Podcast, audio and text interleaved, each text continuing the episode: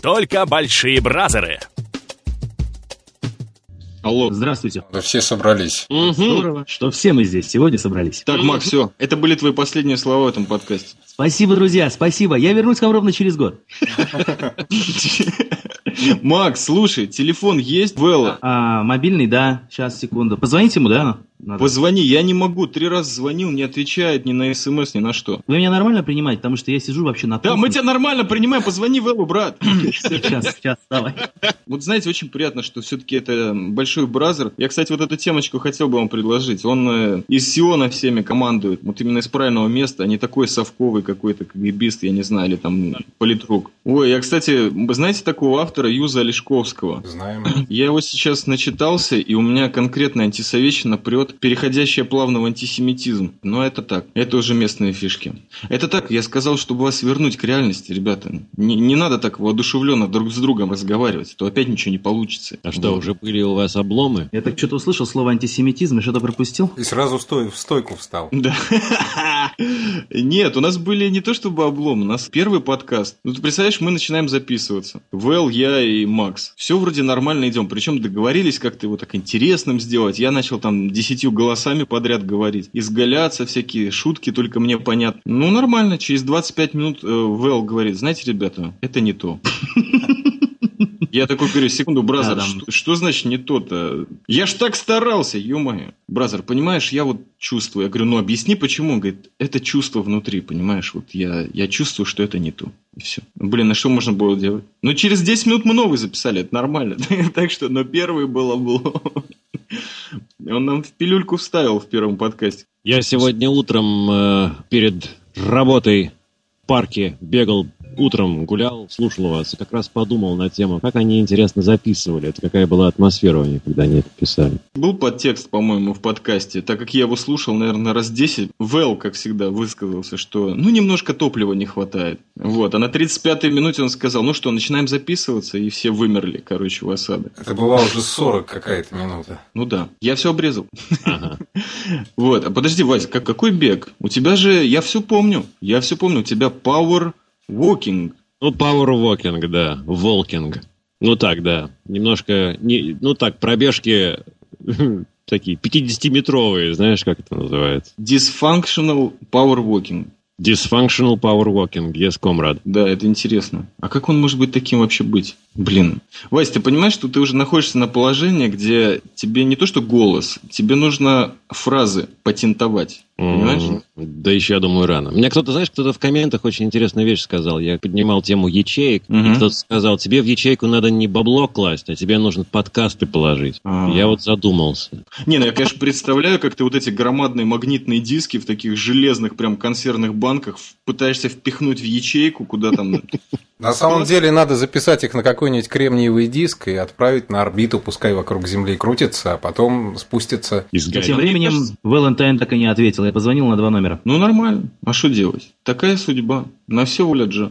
Нет, слушайте, мне, мне вот это не нравится, что в России до сих пор каким-то авторитетом, или, может быть, я отстал, считается товарищ Левитан. Вась, может, пора стало прорваться? Авторитетом, ну как авторитетом? Он просто такая фигура в радиовещании в советском. Ну, он А, патриарх, наверное, просто. вот, да, конечно. Голос эпохи. Он- Сейчас он- еще один голос это- эпохи есть. Это, по-моему, э, Чунишвили, господин, который дублирует все фильмы, которые идут по международным э, русскоязычным каналам, документальные. Господин Чунишвили вещает из каждого утюга, по-моему.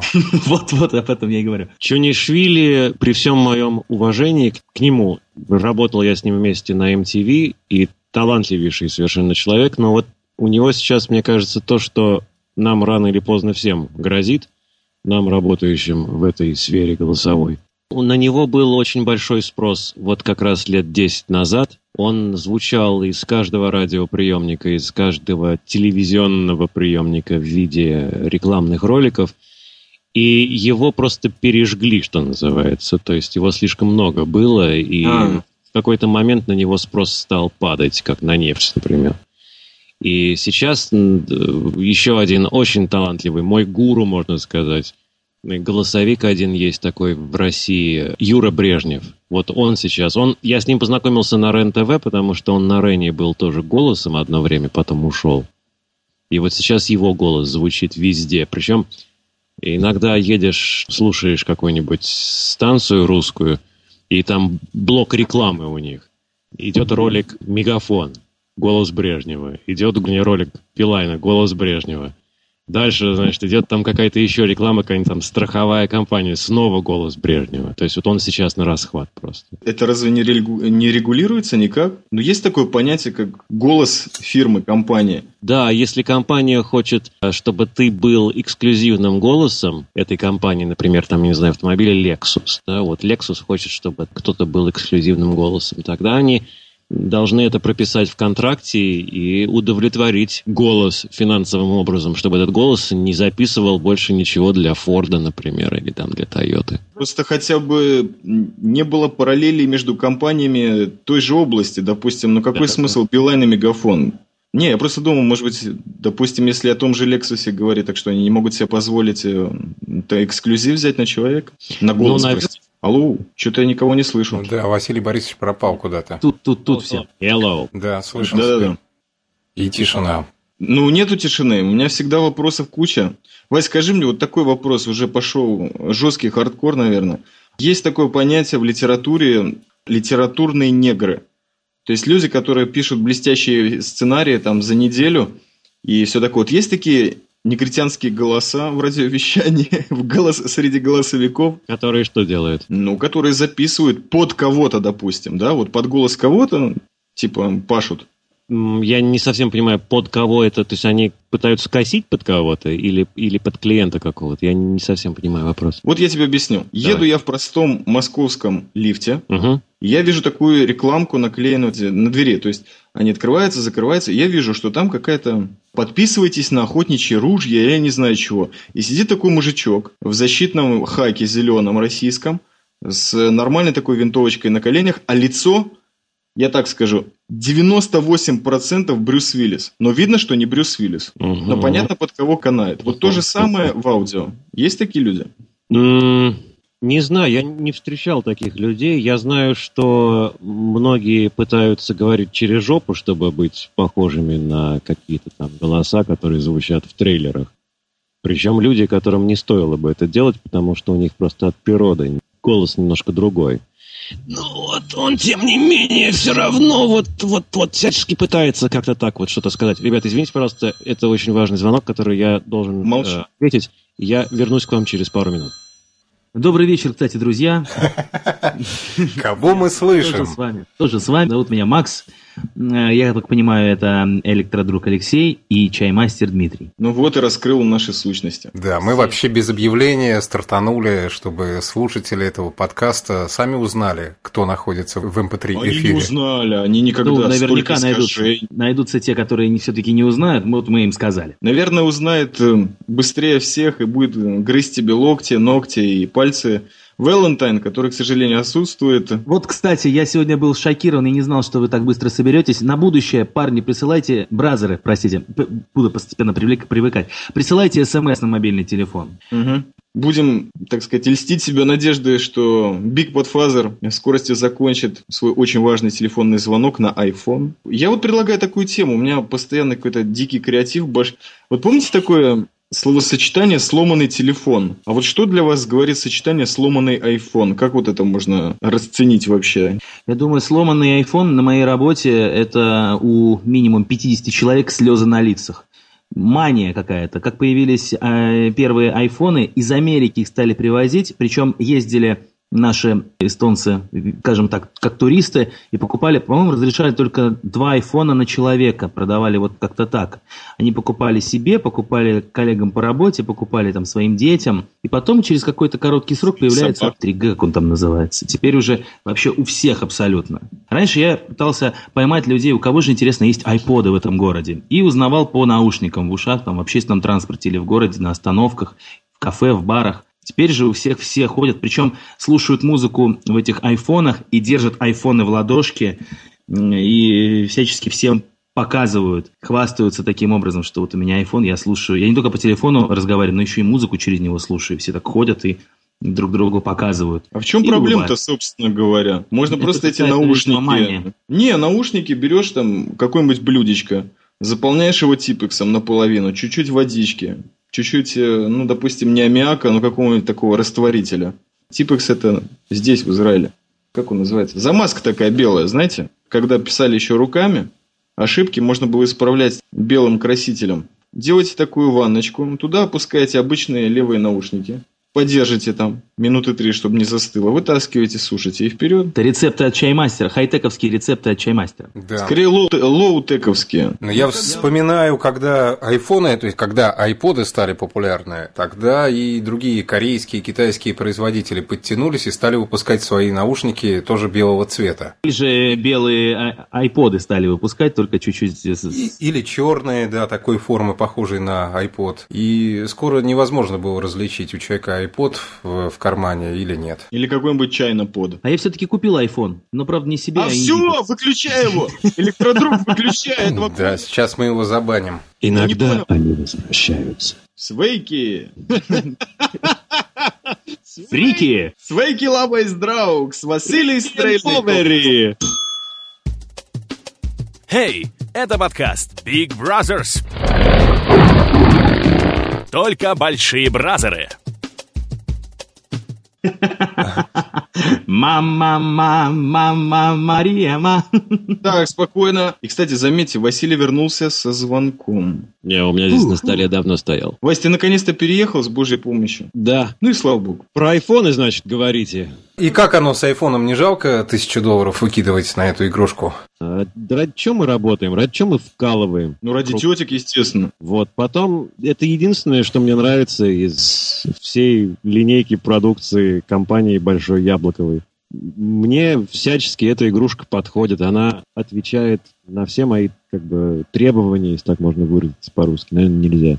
Тем более она теперь легальная стала, легальный софтвер появился в России. Не нужно это где-то там крякать чего-то, где-то там какие-то прошивки левые ставить у каких-то умельцев. Все работает, все хорошо, все. А iTunes Store тоже работает, гаджеты продаются, да? Через, Да-да-да-да. э, А в Эстонии до сих пор не работает, еще на протяжении трех лет почему-то будет заблокировано. Вот сейчас из-за этого начинаются такие тяжкие судебные процессы между компанией EMT, которая представляет в Эстонии э, iPhone, да, и э, товарищами недовольными, которые отказываются. Там очень жесткий контракт на три года. То есть э, они не просто продают... Что а- русское радио пошло. Да я знаю, все просто, блин. Вы еще Европе задолжали за цветные металлы и бронзового солдата не сдали. Вот они вас и, блин, и тормозят.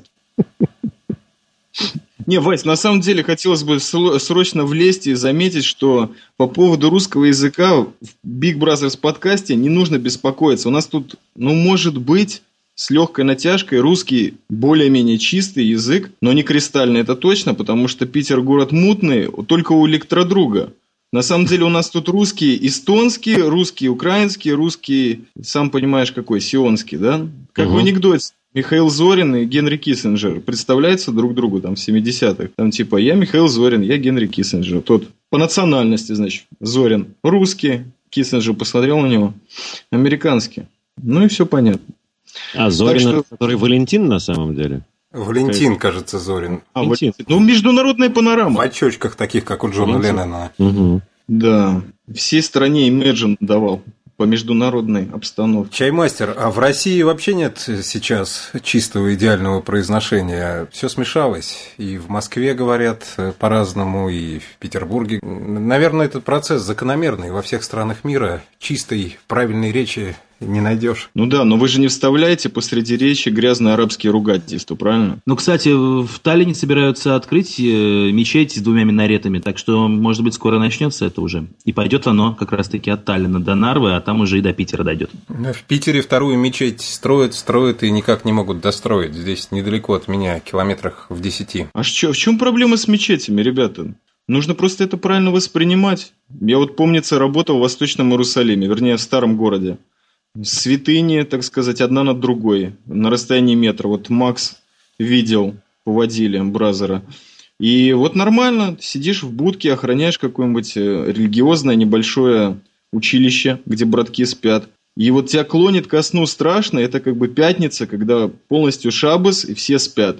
Движения нет. А ты сидишь в мусульманской части, потому что и там сионисты решили поселиться. И вот в 4.20 у тебя, значит, выходит первый бразер на минарет и начинает... Не проходит 20 секунд второй. А так как это старый город, то там, наверное, 10-15 минаретов одновременно или почти одновременно начинают петь. И такой бешеный каунтдаун, ребята, MTV отдыхает. То есть там такое может быть и в Питере, в Москве, в Таллине. Почему бы и нет? Зато просыпаться пораньше будете с первым лучиком солнышка. Не знаю, не знаю, мне как-то все это наводит меня на какие-то очень мутные мысли, э, страшные и стрёмные. Серьезно? Но мне почему-то кажется, что Европа может нормально относиться ко всем религиям мира, да, но строить, допустим, свои мечети, минареты Макс, свои, ты до чтобы они сих будут пор- на, на весь маленький Таллин петь свои песни. Брателло, на ваш маленький Таллин не надо песни петь. Вы что, до сих пор живете в вот этом диком мифе, что вы Европа? А питерцы, наверное, до сих пор думают, что они окно в эту сторону, да, и только из России. Ребята, давайте так просто. Эстония, Россия. Никто никуда уже не вылазит через окно. Люди через дверь выходят. Как бы уже почти без паспортов все. Борис, Мне- что скажете? Я все больше слушатель, чем говорун. Может, потому что я слишком много говорю и зарабатываю на этом себе на, на жизнь. Я люблю послушать. Ну, интересная дискуссия, но ведь не обязательно вставлять словечко, правильно? Мне просто интересно пока вот, вот слушать то, что вы говорите. И надеюсь, что это слушателям тоже интересно. Э, Электродруг, срочно вот эти две фразы вырезать и много раз повторить. В конце, в начале и в середине подкаста. Слушателям интересно, слушателям интересно. Макс, а я у тебя хотел спросить, тебя не смущает тот большой православный собор, который над Вышгородом в Таллине возвышается? А кого не смущает, меня или мусульман, которые здесь живут? Нет, тебя, эстонцев. Помнится, э, я а, читал могу рассказать. путеводитель по Таллину, да, и закончу мысль. Путеводитель по Таллину годов 60-х, где было гневно написано «Это уродливое здание свидетельство русификации края позорит наш славный город и не вписывается никак в замечательную архитектуру. Да, совершенно верно. И там было еще много разных мест отмечено, так же, как и в их каких-то священных политических писаниях, куда не вписывался, ни, ни русский народ не вписывался, ни э, религиозные э, здания, которые здесь стояли и стоят веками, и я надеюсь, будут стоять. Я сам православный человек, но я просто в начале 90-х уже был довольно-таки в здравом уме, был довольно-таки взрослый, более-менее понимающий, так скажем, мальчик, который видел своими глазами, как эстонское правительство, там первое или второе после распада Советского Союза, пыталось сравнять с землей большую часть вот тех э, церквей, которые сегодня, слава богу, стоят.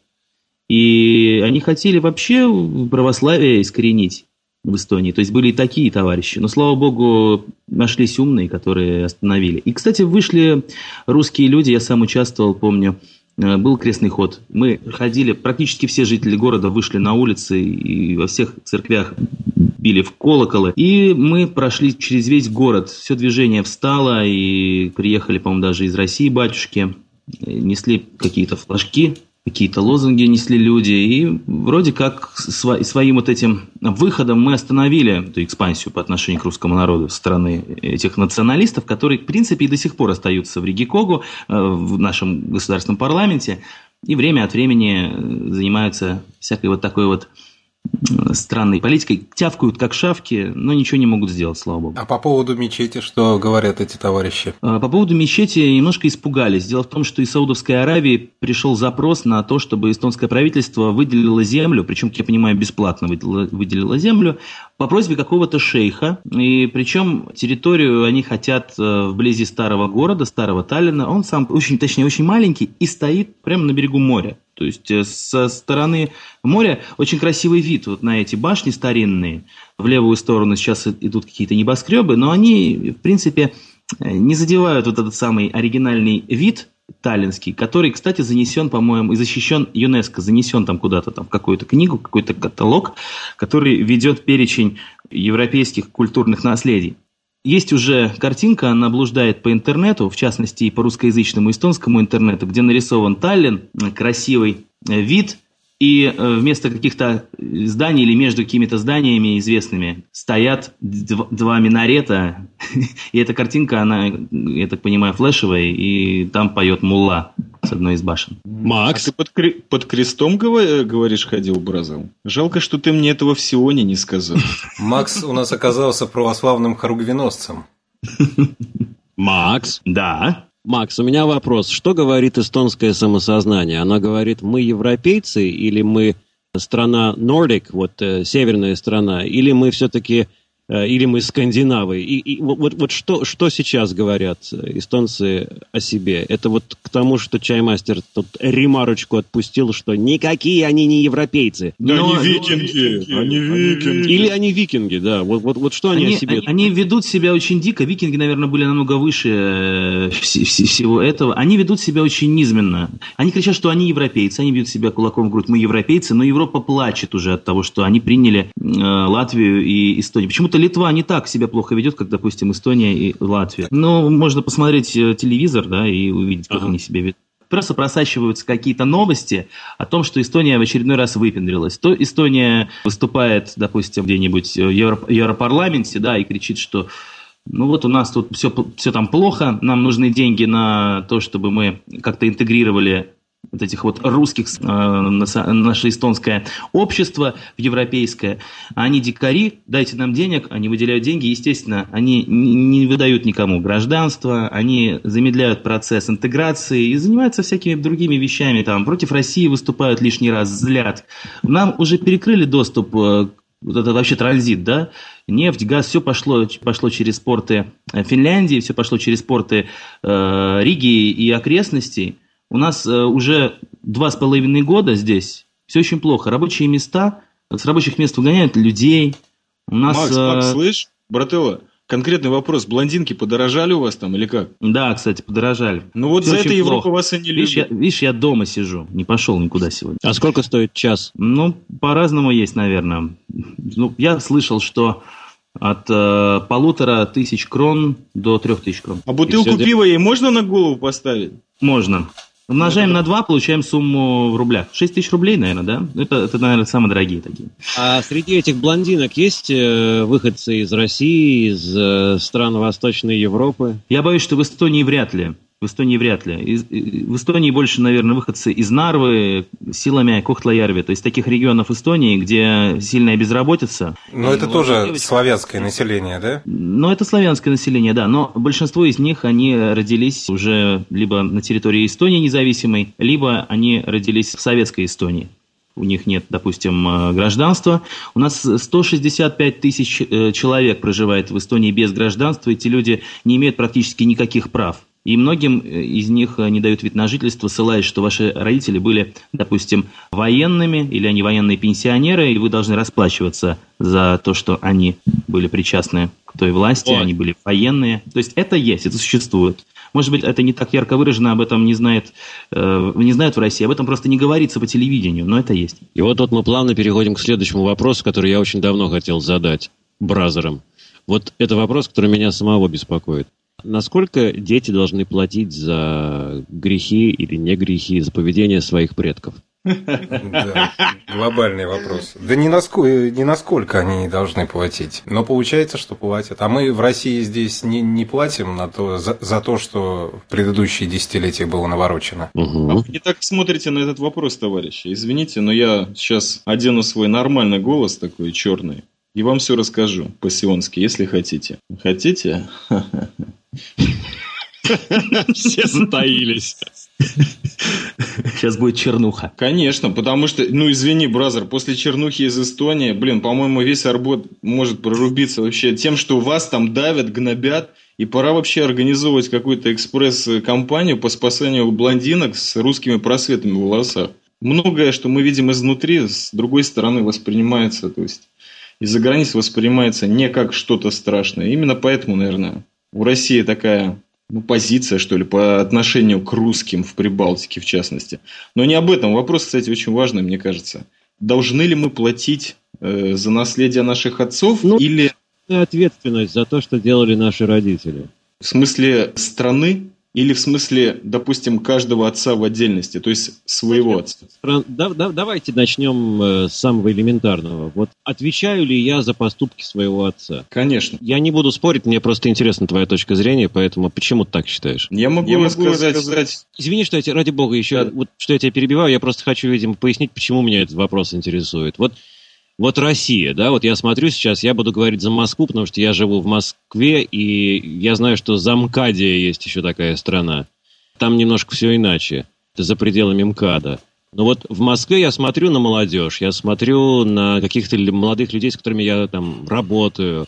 И я вижу, что по большому счету это совершенно уже другое поколение, это совершенно уже другой склад ума, это более прогрессивная такая формация, да, и в то же самое время во всем мире все равно существует какое-то определенное предубеждение по поводу России. И вот, вот эти два момента, по крайней мере, вот в моем представлении конфликтуют. То есть вроде бы есть новое поколение. Вот есть там сериал, который я очень люблю, Star Trek, The Next Generation, да, Star Trek, следующее поколение. А есть старое поколение. Это совершенно два разных поколения в то же самое время вот эта новая Россия, она очень странно себя ведет, мне кажется, иногда. Она, она, там... Я не хочу, чтобы это превращалось в какую-то политическую дискуссию. Я надеюсь, что вы понимаете, о чем я говорю. То есть вот насколько молодое, новое, более-менее прогрессивно-агрессивное поколение несет ответственность за то, что делали их, э, их, их родители в старом ужасном Советском Союзе коммунистическом. А, Дима, а почему ты считаешь, что дети несут ответственность за то, что родители наворотили? А потому что выбора нет. Моя личная точка зрения, как это принято говорить имхох, хотя мне не нравится это интересное такое словосочетание или аббревиатура, возьмем маленький промежуток 90-е. 90-е, когда у тебя, допустим, отец работает и пытается впервые да, вырваться из этого круга антисемитизма, и наконец-то свободное время и свободный капитал, и мозги суперсилой хочет восполнить, зарабатывает какие-то деньги, а потом к тебе приходят некоторые люди, которые не хотят зарабатывать деньги, хотят отнимать, и пытаются у тебя жизнь отнять. Или, допустим, нанести тебе увечья, с которыми жить ты просто продолжать ну, будешь только наполовину. Тогда ты спрашиваешь себя, какого хрена? Я еще жить не начал.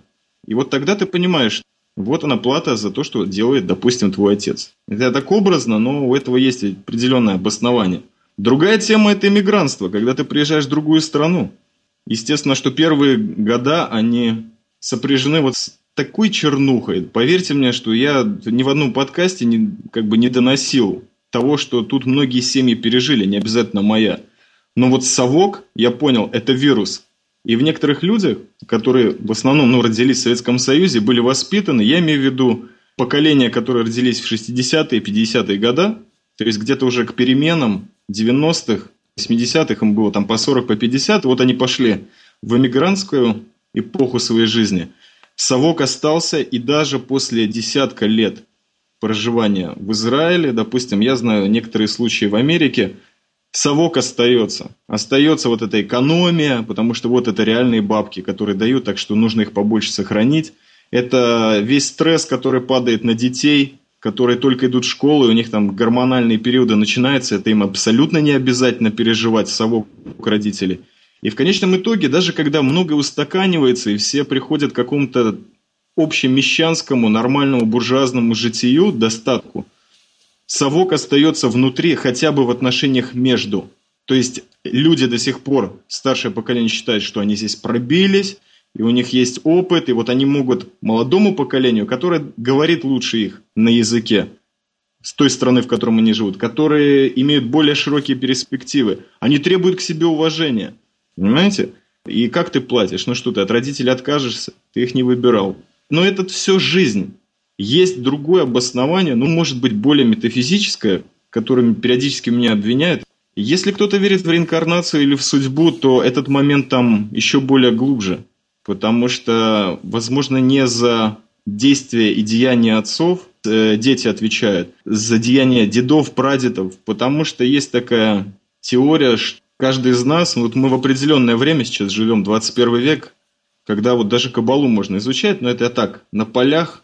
Просто каждый человек, который сейчас живет, он уже побывал во множестве судеб, во множестве реинкарнациях, где он был и вором, и убийцей, и насильником, и святым.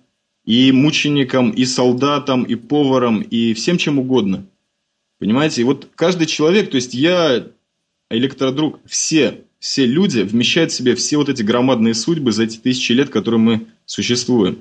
И я думаю, что есть некая цена за деяние тех судеб в нашей. Мы просто можем либо оплатить эти долги, либо не оплатить и перейти на другой уровень и уже в следующей жизни оплачивать. Наверное, так. Вау. Да, сильно сказано. Да, круто. Это а не вот мо- по поводу Э, совка Извините, ребята, это заговорили. не мои, не мои слова. А совок это действительно э, вещь вне гра- границ. Я думаю, что, может быть, это какой-то э, закономерный период после того, как Советский Союз прекратил существовать. Совок действительно распространяется на все страны. И Макс неоднократно говорил о том, что в Эстонии совок, и в России сейчас, на мой взгляд, полный совок восторжествовал э, включая старый гимн. Ну, пройдет это, перемелется. А вот почему это снова появилось? Вот на днях еду я в районе Сокольников тут э, в Москве и вижу, я, я глазам своим не поверил, э, значит, доска почета, район гордится вами. И висят вот эти вот в советском таком духе плакаты ударников труда района Сокольники. Вот откуда это появилось? Почему это снова, снова появилось? Это из каких-то детских, юношеских воспоминаний о том якобы хорошем прошлом, которое мы потеряли. Это заигрывание с эстетикой э, прошлых лет, оно не сегодня началось. Ну, может быть, но, но в то же самое Согласен. время я подумал, я подумал, что ну хорошо, но вот в 90-х, например, когда у власти стоял Борис Николаевич, да, я не знаю, мы здесь ругаемся, не ругаемся, и там употребляем слово типа распиздяйство. У нас в, в России здесь оно, оно царило, и это был образ жизни, да, вот Да, дикие да. 90-е. Но ведь этого бардака не было. Не было, не было. Советский, советский гимн не возвращали, не возвращали. А по позывные международной службы московского радио была мелодия Глинки. Откуда вот это вот все вдруг вернулось? Откуда снова появились какие-то непонятные совершенно репортажи по телевизору там с полей страны? Да, с, комба- Ребята, с комбайнами, которые идут чере- чередой. Просто к власти пришли те люди, которые иначе, как по-советски, мыслить не могут. Так вы хотите сказать, что они на полном серьезе считают, что именно вот так вот нужно действовать? На полном Неправда. серьезе они так считают? Я не думаю, что они в этом уверены. Просто, что бы они ни делали, у них всегда получается одно и то же. Как говорят про Единую Россию, как не собирай, все равно получается КПСС. Так и здесь. Может быть, они несерьезно к этому относились. Может быть, они просто играли в это, в надежде на то, что это как-то их приукрасит, обогатит. Но как не соединяя эти вот фрагменты, все равно в результате, как не собирает этот конструктор, в результате получится одно и то же совок. Хей, это подкаст Big Brothers. Только большие бразеры. Леха, я не согласен с тобой в корне. Вы уж извини, но звучит, не обижайся, как упадничество. При том, что я знаю, что ты очень серьезно относишься к тому месту, где ты живешь. Этим людям, да, допустим, кто будет их превращать в людей, которые вот какое-то новое веяние несут на себе, хотя внутри ничего не меняется. Ты думаешь, там компартия большевиков себя вела немножко по-другому, чем какие-то монархические или эсеры? Это были тоже образованные люди, просто они другую фишку поддерживали. Васин пример насчет доски почета, по крайней мере в Израиле имеет место быть, потому что такими вещами народными, да, то есть уже все перестали давно верить в народное искусство, да, что вот таким говном, как формат и доска почета, это не говно.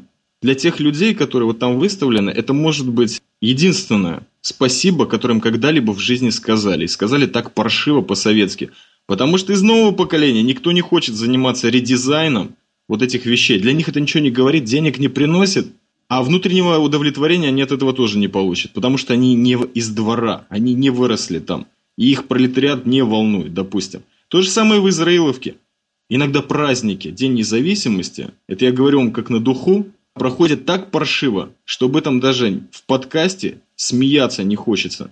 Потому что деньги есть у страны, а вкладывают в какой-то вонючий салют. И здесь есть и художники, и музыканты, и не вкладывается в это. Они выступают, но так все вяло, хило, так, чтобы отписаться. Но это не то, чтобы я тут чернуху опять загнул. В этом-то, может быть, и для меня есть ценность подкастинга.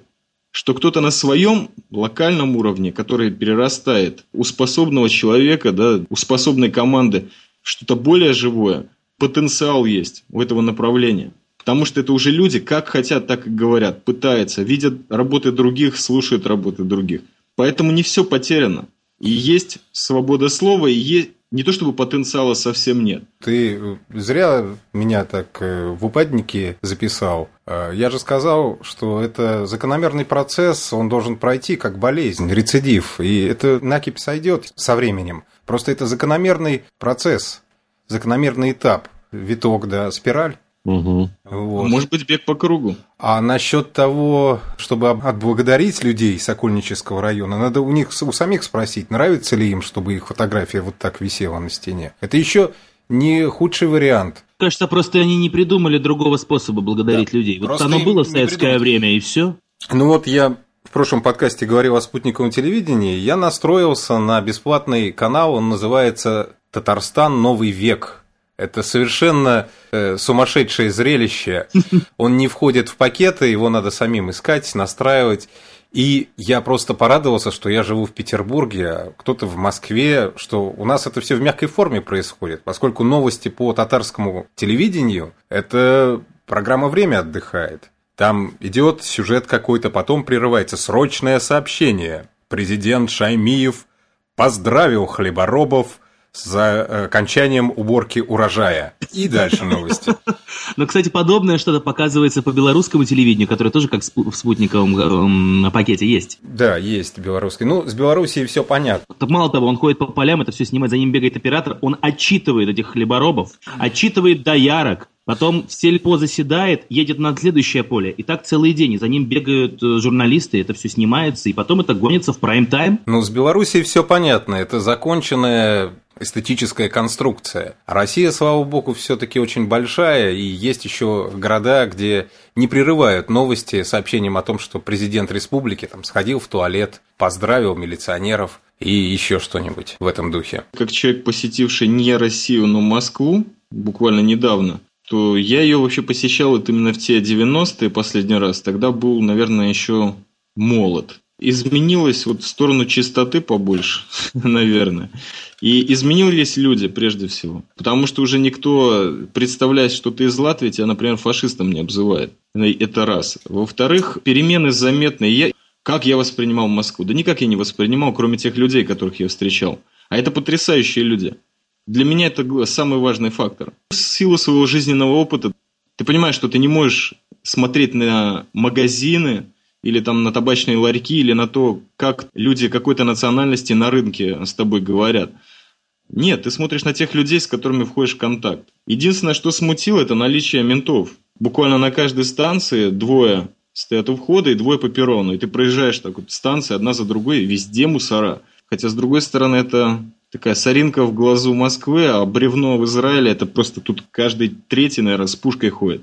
Или в солдатской форме. И это единственное. Но люди, люди открытые. Конечно, они прошли, наверное, какую-то фильтрацию, но это самый главный, по-моему, материал. Это значит, что у России все хорошо будет.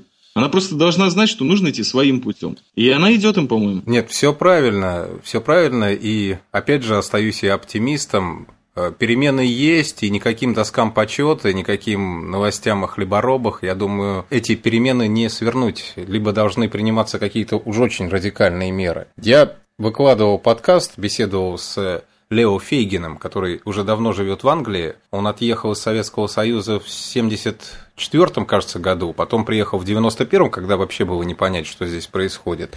И вернулся сюда года два назад, заехал ненадолго. И он говорит, что день и ночь просто совершенно другая страна. И она не похожа ни на Европу, ни на Америку, она сама по себе, и она, естественно, не похожа на Советский Союз. У всех троих участвующих, живущих за границами Сиона уже местечко здесь приготовлено, на всякий случай легкое убежище. Так что вы можете особо не беспокоиться, ребята. А вот у меня вопрос по поводу, мы тут затронули милицию и полицию. И может быть это вопрос еще также всем нашим слушателям во всем мире. Скажите мне, пожалуйста, мне это кажется, или так оно есть на самом деле, что вот только в Москве, только в России милиция или полиция, будем называть ее как угодно, там, гаишники, вот они стоят и, и, и позволяют себе курить. Насколько я помню, в Нью-Йорке, например, я ни разу не видел, чтобы полицейский шел и курил. Как там в? На самом деле не замечал. Если это патрульная машина, то внутри ее не курят. Если стоят, то стоят в основном, если это патрульные, допустим, которые за дорожно-транспортная инспекция, вот, то у них нету варианта вообще курить, потому что тут люди так водят, что лучше следить за своей задницей. А если а это если люди, это на посту, которые охраняют что-то, допустим, какое-то мероприятие или проезд очередного какого-то VIP из парламента или очередного международного гостя, то там уж тем более. Не припоминаю, чтобы на посту курили полицейские. Лично я на посту много раз курил. Но это было в армии, там можно было. Там по-другому просто нельзя. Вот по поводу армии также. Вот смотри, видим мы кадры, например, американская армия в Ираке или в Афганистане, да? Парни все подтянутые, всегда стоят, четко совершенно держат оружие, смотрят куда-то там каждый в свою какую-то точку. Серьезные такие парни, да? И вот недавние кадры во время всей этой вот истории российско-грузинской. Стоят, значит, русские парни, военные. Я ничего плохого не хочу сказать, может быть, просто специально так э, снимали или именно эти кадры брали. Вот стоят там у них как-то эти пилотки, там как-то на жопе у них, не знаю, там все с сигаретами стоят, э, калашниковые у них там где-то болтаются. Вот что это? А я думаю, главное различие в том, что в Америке армия профессиональная, у нас она непрофессиональная. В Израиле я видел неоднократно кадры по телевидению. Девушки в армии, у них ремень чуть ли не там ниже, ниже бедер болтается, рубашки выправлены, никто не застегнут на все пуговицы. Есть отказываю, отказываю в визе в Сионе. Из Питера никто сюда не заедет. У нас теперь безвизовый въезд. А вас не пропустят, я маляву напишу. Ну, Дмитрий, я неоднократно видел, что никто за формой в израильской армии не следит. И израильская армия, она не профессиональная, там вся страна является армией. Ну да, конечно. Это ты где прочитал? Я, во-первых, себя, себя Здесь, на связи. Да, эхо какое. Да, слушай, идет фидбэк какой-то. По-моему, это эхо Москвы. Нет? Пробивается. А можно я дополню по поводу полиции? Мы начали да. говорить, потом резко на армию перешли. Дело в том, что, вот, допустим, в Эстонии э, запрещено курить в общественных местах, а так как общественные места, они вообще кругом, нельзя курить в офисных зданиях. Есть специальные комнаты в, офисах, в офисных зданиях, но и то не, не, не везде. Запрещено курить в барах, ресторанах, если там нет специальных комнаток, но так как это особо невыгодно делать, потому что чем э, будет больше помещения, тем больше поместится клиентов туда. Если туда еще э, будут они ставить какую-нибудь комнатку дополнительную, да, а бары, они сами по себе небольшие, то, естественно, страдает площадь внутри. Какая-то цельная площадь, куда можно, допустим, поставить еще дополнительный столик или бар. Так вот, полиция следит за тем, чтобы люди не курили. И они от этого сами тоже не курят. То есть они как пример подражания. Курить, угу. здоровью вредить. И у нас в полиции работать, я вот заметил, особенно в патрульных автомобилях, очень такие здоровые, сильные, накачанные мужчины. Такие прямо крепыши. Макс, а полицейские ваши плюются смачно на мостовую? Нет, к сожалению. К сожалению, нет. Кстати, патруль э, городской по городу очень часто можно встретить очаровательных эстонских девушек. Молодых эстонских девушек. Они ходят как в патруле, да? Ну, как вот в Израиле, допустим, мы с чаймастером наблюдали, там, правда, армейские девчонки, а не полицейские. Хотя Это ты их наблюдал.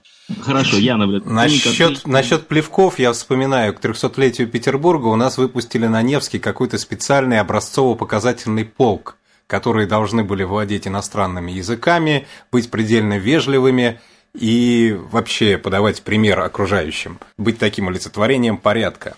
Я помню, наблюдал сцену, стоят такие все в красных фуражках, белых рубашках товарищи и плюются так вот смачно и красиво, так хрясь на Невский.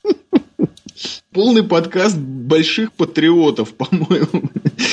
Я бы такое в эфир не выдавал. Ну что Но... делать? Это подкастинг, свобода слова. Это да. у вас свобода слова. Ты сам, ты сам об этом несколько минут назад долго говорил о свободе Серьезно? слова в подкастинге, да? Отмотать тебе? Нет, дело не в этом, не надо что отматывать. Главное, что вы резко задали вопрос про армию в Израиле, и я, видите как, очень славно соскочил с темы. Учитесь.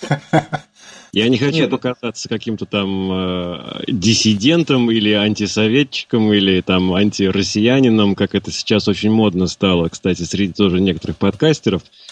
Я наоборот, когда вот спрашивал про, ну, сравнивал милицию с полицией, там, русскую армию с нерусской армией, скорее у меня где-то там э, в затылке витала мысль о том, что все-таки это частичка вот этого русского характера, так называемый Russian character, да, вот который фиг кто поймет. Я недавно был в Англии, и, и, и чтобы там полицейские курили, постовые, или там в патрульных машинах тех же самых. Нет, они все смирно стоят, либо ездят, либо четко, совершенно профессионально выполняют свою работу. Да, может быть, потом они придут домой и нажрутся, курятся там все, это другое дело.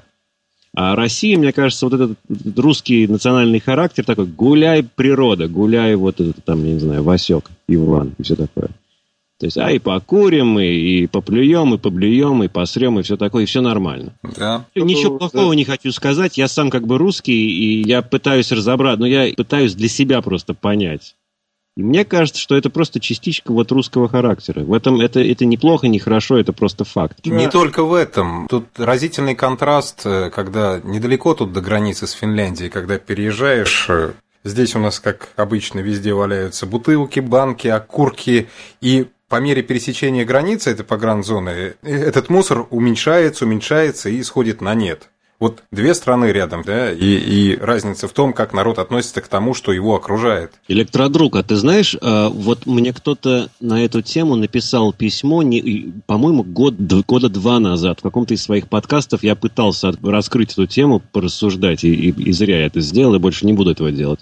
И кто-то мне написал очень правильно, что вот на Аляск аналогичная история пока едешь по федеральному э, хайвею, все нормально. Как только подъезжаешь к городу, где живут русские, начинается то же самое. Начинаются банки, начинаются бычки, начинаются бутылки. Я сам не могу судить, так это или нет, потому что не видел этого. Но человек, который писал, якобы все это видел.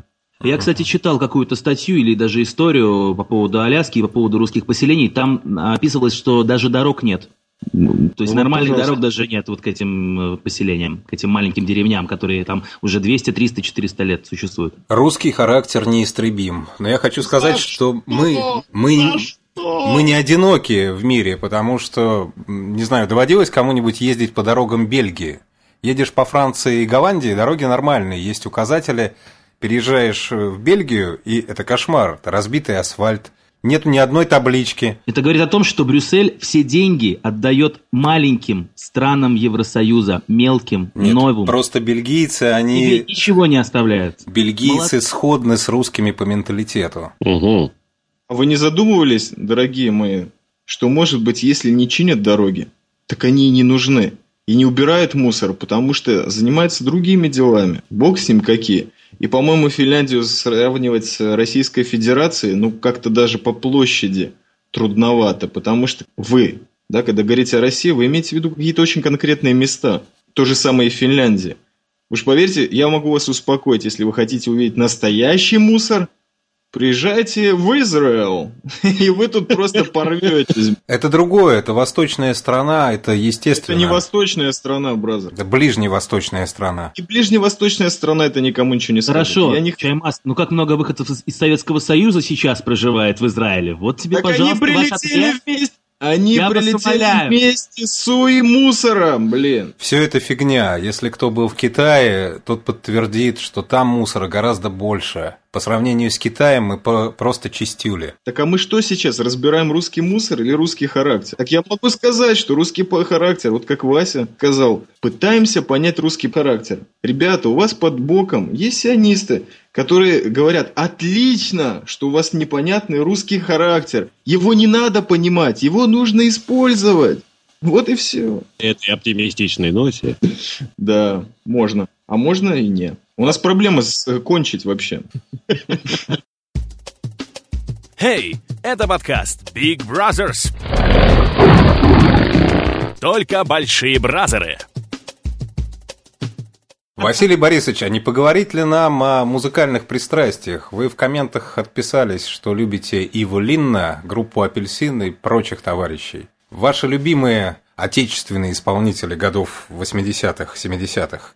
Кто Наши это? любимые эстонские отечественные исполнители, конечно, это Апельсин группа и группа Рок Отель. Ага. Не знаю почему, я на них еще обратил, действительно положил глаз, если так можно выразиться. Вот тогда в 80-х, работая на иновещании, тогда это была одна большая страна, и э, мне приходилось ставить всякую разную музыку. Soviet Pop and Rock Music.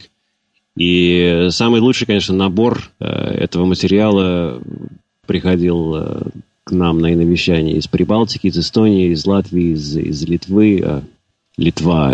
Гинтера Яутекайте была такая прелестная девушка. Да, с хорошим голосом.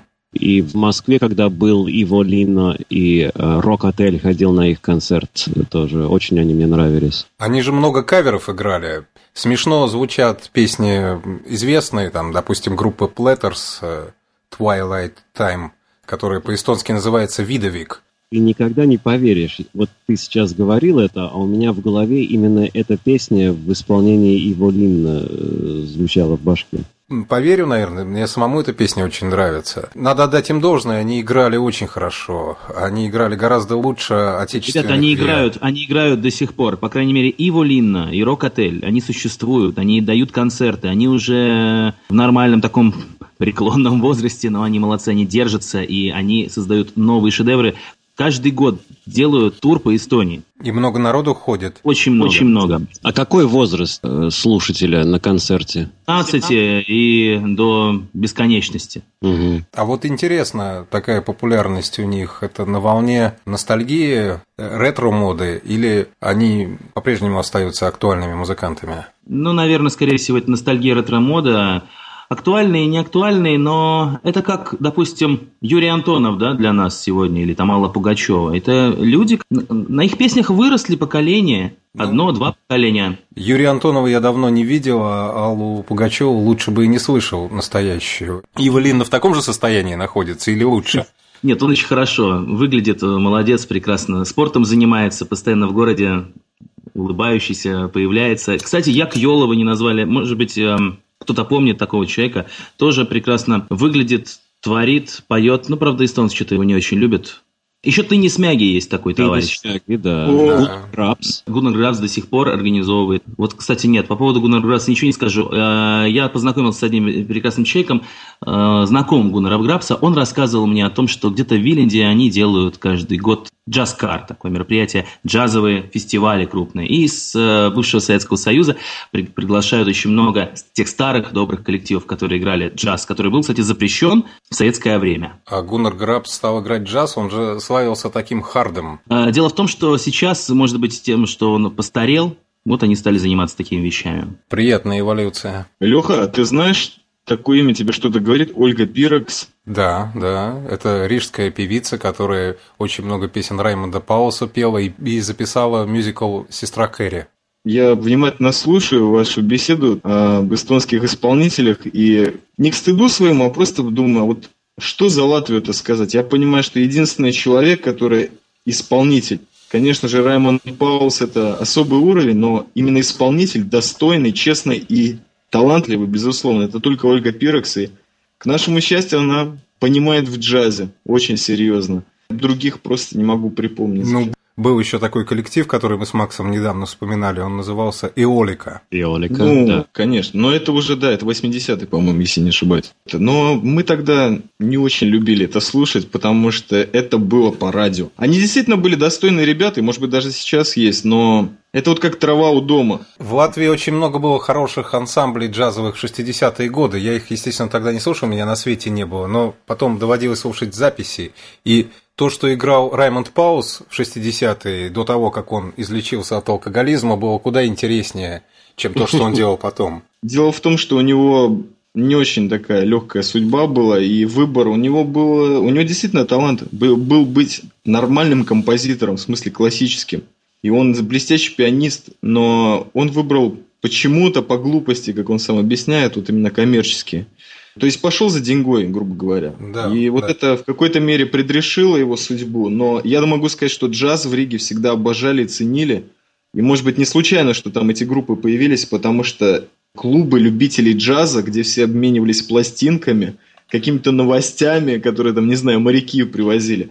Эта штука очень серьезно в Риге ходила, она очень древняя. То есть, наверное, форца в Риге началась с джаза, а не с шмоток. Вот так хотелось бы думать. Василий Борисович, а московские коллективы, мастодонты такие, железобетонные, типа пламя, самоцветы, никогда на вас впечатление не производили? Нет, я единственный, кого зауважал буквально уже прям на следующий день после того, как меня познакомили с творчеством. Это была машина, машина времени. Ага. Первый концерт машины времени я попал в 79 году. И мне также еще в советские времена нравилась группа «Аракс». Вот, да, я как раз хотел спросить. Это была, по- по-моему, это была, наверное, самая профессиональная группа из московских. Ну, а машина тоже, конечно, профессиональные ребята были. Тут скорее даже не то, что профессионалы, тут скорее даже, наверное, речь идет о таланте. Песня Аракса «Радуга», я считаю, она на уровне европейских и американских хитов. Это, опять же, удивительно. Вот мы как раз с сестрой недавно, она, она приезжала из Вашингтона, и мы с ней вспоминали вот те дни, когда работали с ней вместе на иновещании, и тоже затронули группу «Аракс», и она именно вспомнила песню «Радуга». И она сказала, что эту песню э, было не стыдно ставить в эфир слушателям в США, в Канаде, в Англии. Да, да, это несомненная удача Аракса. Я слышал недавно их по каналу «Ностальгия», нынешних таких постаревших. Это жуткое впечатление. Ни- ничего не осталось от того Аракса, который был в 80-е. А они еще играют? Вот они собрались, наверное, заработать на жизнь и для того, чтобы сняться на ностальгии. Ну вот если только по этой причине, да. А воскресенье Да, да, да, да, было. не впечатлило? Это целый, мне кажется, отдельный подкаст можно на эту тему. Я просто смотрю на часы и понимаю, что мне нужно бежать уже. Мое спутниковое окно закрывается! Спасибо вам, Василий Борисович, что побывали в гостях огромное. у Brothers Да. подкаста. Братья, спасибо вам большое, что приняли меня. Давайте это еще раз когда-нибудь сделаем. Давайте, будем только рады. Удачи вам. Шалом! Всего доброго. До свидания! А тайга. Ладно, еще раз спасибо вам большое. Мне было очень приятно, господа, с вами побеседовать. Спасибо, И спасибо. Прям как-то спонтанно получилось. Сегодня утром слушал вас, прям наслаждался, и сегодня вечером, вот, оказывается, принимаю участие в этой истории. Окей, я побежал. Обнимаю всех. Пока. До свидания. Ну что, мы стопоримся или еще поговорим? Можно еще чуть-чуть, как в недоумении, как каштанки? Что я тоже. То есть- Это круто. Третий выпуск уже под фазер. Блин, что ты суч- Следующий нам надо какого-нибудь президента. Вот пригласи президента Израиля или премьер-министра. А она уже... Она. Ну, тем более тетеньку. Цепи и ливни Так она замужем. Ну, ты ее же не в койку приглашаешь, а к микрофону. с бразерами Как ты вообще говоришь о черях Сиона? Никакого почтения. Да, ну, питерские, мутные, понятно. Это страшно, потому что все как-то уже вот э, бесконтрольно получается. Казалось бы, какой никому неизвестный подкаст, ну, Brother, может, чутка известный, но уже такие люди появляются. Думаешь, может, уйти на пике славы? Да, круто. Ну, а ты вообще, Brother, что-то сегодня как-то серьезно про Эстонию. Как-то я даже потерял мысль о том, что мы социальный элитарный подкаст-клуб. Столько политики было и столько беды вообще. А это вот самый аполитичный Василий Борисович нас на политику развел. Серьезно, что ли? Конечно. Это был хитрый ход. Ну, кстати, хотя бы один подкаст серьезный должен быть. Вот, пожалуйста. Ну, кстати, на- не, мы же часто э, затрагиваем на самом-то деле какие-то политические стороны жизни. И э, с э, чаймастером, и с электродругом время от времени разговаривая, всегда можем себе это позволить. Побаловать. Не, при- не припоминаю, чтобы я в эфире высказывался как-то плотно по поводу политики. Бывало, бывало, бывало. Может быть, больше я высказывался, ты просто как-то корректировал мои мысли, чтобы я побыстрее уходил обратно в окопы. А вот это уже ближе, да. А теперь можно покричать «Валентайн, где ты?» Валентайн себе там кусает все места. Не кусает, я вообще не понимаю, что происходит, куда он делся. Ну, давайте как-то завершим. Ну, завершай, если подписался. По-моему, блестящая беседа получилась. Очередной выпуск Big Brothers подкаст. И главный гость сегодня был и есть, и остается Электродруг. Подфазер. Чаймастер, электродруг, подфазер. И я здесь так вот промолчал практически. Больше вы говорили, братья. Спасибо Ну, вам не большое. знаю, не знаю. Тебе, по-моему, после этого подкаста придется из Эстонии эмигрировать. Ну, не в первый раз. Придется тебе жить с Алешей Мирным в том же самом убежище. И также оглядываться назад, с опаской подходить к подъезду и бояться, что меня кто-то преследует. Силы Капо из Эстонии. Да ладно, бразер. Ты уже под каббалистическим облаком мегазащиты. Кто тебя тронет? Это верно. Приятно слышать, братья. Еще раз спасибо вам большое. До новых подкастов. Это у вас там в Эстонии братья лесные, а у нас в подкасте бразеры. На том и закончим. В Эстонии нет лесов. Ну, были. И блондинки там тоже были. И повывелись. А в Питере нет хорошего настроения. Спокойной ночи. Hey, это подкаст Big Brothers. Только большие бразеры.